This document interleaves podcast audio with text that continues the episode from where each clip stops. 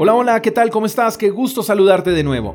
Primera de Corintios capítulo 15, verso 33 dice, no se dejen engañar, porque las malas compañías corrompen las buenas costumbres.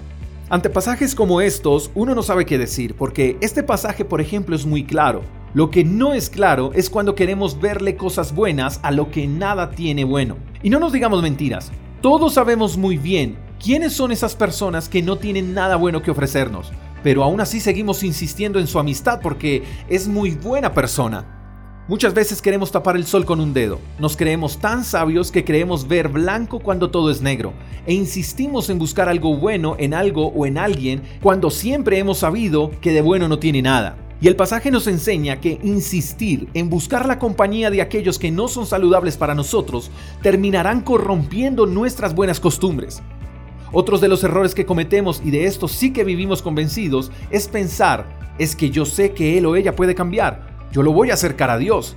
Y eso es verdad en cierta manera, pero cuando una persona no tiene ningún interés en cambiar y en acercarse a Dios, pues esa persona se convierte en una mala compañía, porque nadie es perfecto. Todos somos malos en algún aspecto, pero cuando decidimos renunciar a Dios en este instante nos terminamos de corromper.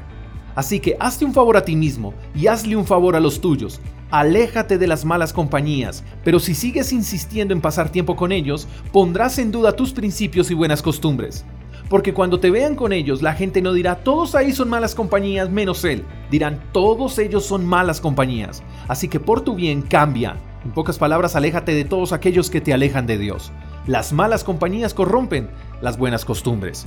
Espero que tengas un día extraordinario. Te mando un fuerte abrazo. Hasta la próxima. Chao, chao. Gracias por escuchar el devocional de Freedom Church con el pastor J. Echeverry. Si quieres saber más acerca de nuestra comunidad, síguenos en Instagram, arroba Freedom Church Call. Hasta la próxima.